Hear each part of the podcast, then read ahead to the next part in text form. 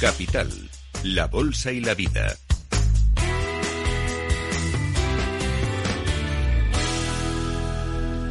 Y ahora en Capital Radio, en exclusiva, saludamos eh, al fundador y ex CEO de GoWex, Genaro García. ¿Cómo estás, Genaro? Muy buenos días. Buenos días, Luis Vicente. ¿Qué tal estás tú? Pues encantado de saludarte, sobre todo después de saber que has estado investigando Gotham City Research, la misma compañía que está ahora poniendo en una situación crítica a Grifols y que se llevó por delante la tuya hace algunos años cuando descubrió que los números no eran los verdaderos. Daniel Yu, el fundador de, de Gotham City Research, se cuenta la historia de que es un hombre que fundó esta compañía casi con afán de venganza. Pero Daniel Yu, ¿quién es realmente? ¿Tú sabes? ¿Has podido descubrir quién es? Pues mira, eh, tengo aquí la careta porque se la estoy quitando, se la estoy quitando. Es decir, eh, hemos, hemos hecho una investigación, te puedes imaginar, yo siempre he dicho que, Gotham hizo un muy buen trabajo y creo que eh, no, no, no quiero desmerecer en su momento ni, ni echarle la culpa a ellos de lo que pasó con Google, ni mucho menos, el responsable soy yo siempre lo he dicho, pero sí que es importante de alguna forma eh, descentralizar todo lo que se está diciendo de Gotham. Vamos a ver, hemos eh, hecho una investigación desde hace tiempo en el que hemos desentramado un todo un entramado de, eh, de empresas y de personas jurídicas y personas físicas, perdón, que de alguna forma lo que nos dan es el foco eh, de que se está tratando de, evitar que se llegue a, un determinado eh, responsable. Yo, eh, como estáis mostrando la, página de, de, Gotham, yo voy a mostrar ahora un, esquema de todo lo que eh, hemos descubierto. ¿no? Por un lado tenemos, a ver si se puede mostrar, sí, aquí.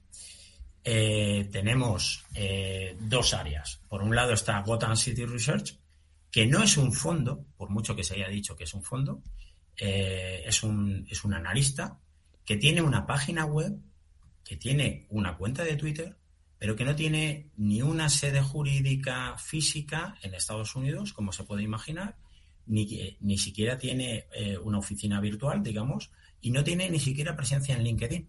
Pero es que, es más, no hay ningún trabajador que aparezca en LinkedIn que tenga una relación con Gotham, ni actual ni pasada. Por lo tanto, es algo muy fantasma. ¿De acuerdo? Por otro lado está Daniel Yu, la figura de Daniel Yu. Daniel Yu ha dicho, supuestamente, que yo me entrevisté con él. Yo sí me entrevisté con un asiático que creo que pudiera ser eh, el analista de, de, City Research y yo eh, tengo los datos característicos de esta persona. Se lo he dado a todos los eh, periodistas que se han dicho entrevistar con Daniel Yu y ninguno de ellos me ha podido confirmar que esa persona con la que yo me vi era la persona que han entrevistado. Y además, en algunos casos, esas entrevistas que se realizan se realizan con la cámara tapada.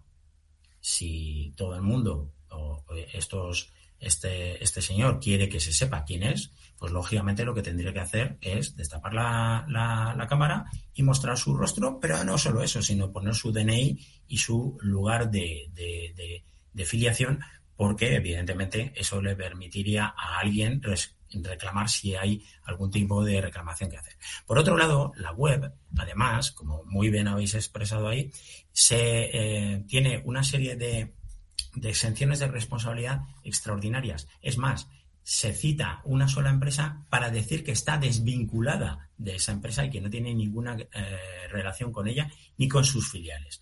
Por otro lado, dentro de la web también vemos que en el acerca de está prácticamente vacío, no tiene ningún tipo de, ubicación donde poder reclamar por temas de, eh, identidad, etcétera, etcétera, y tampoco tiene una dirección física donde poder mandar una correspondencia. Por lo tanto, estamos hablando de prácticamente una entidad fantasma que no existe. Después, en, el, en octubre del 22, eh, Financial Times cita un artículo en el que aparece supuestamente Daniel Yu con una persona que se llama Cyrus Dweck. Cyrus Dweck, como vemos aquí, es eh, una persona que tiene propiedades eh, en varias empresas, entre ellas GIP, eh, General Industrial Partners, que sí está localizada en Estados Unidos y ahora vamos a hacer las referencias. Este, este esquema y todo lo que voy a decir lo voy a plasmar también en las redes, en mis redes, en gero-net, para que cualquiera lo pueda estudiar también. Después, Cirrus de WEC tiene participaciones en varias empresas, entre ellas Porsche Management. Porsche Management está citada por la FC, que es la CNMV eh, inglesa, como una empresa eh, fake, es decir, una empresa que trata de suplantar a otras empresas. Entonces, estamos hablando de que eh, el supuesto Daniel Yu se cita con, se reúne y, se, y genera una alianza con GEP que es de eh, Cyrus de WEC, que genera empresas que son fantasma y que suplantan a otras empresas. Entonces, cuando se dice por parte de Grifols que se ha contratado unos abogados para poder, de alguna forma, eh, perseguir a Gotham, no tiene mucho sentido, porque en realidad a Gotham no se le puede perseguir, no tiene ninguna entidad detrás y no existe nada que de alguna forma eh, nos pueda decir que podamos perseguirlo. Pero vamos más allá.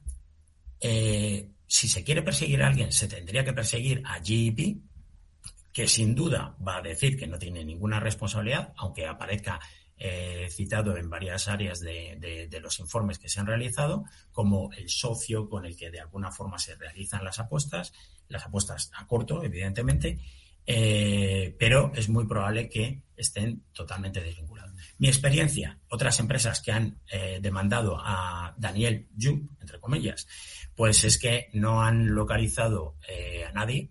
Eh, cuando los juzgados han intentado pues citarlo, no han conseguido dar con él. De hecho, no ha tenido una presencia en ninguno de los juicios que se le han hecho. Y en todo esto, lo que al final se decanta es lo siguiente. ¿Por qué se monta una eh, estructura como esta? Pues muy sencillo, porque los informes tienen muchas falsedades. La clave de este informe, como el que sucedió con GoWex, es que mezcla certezas, realidades, que se pueden verificar con muchas falsedades.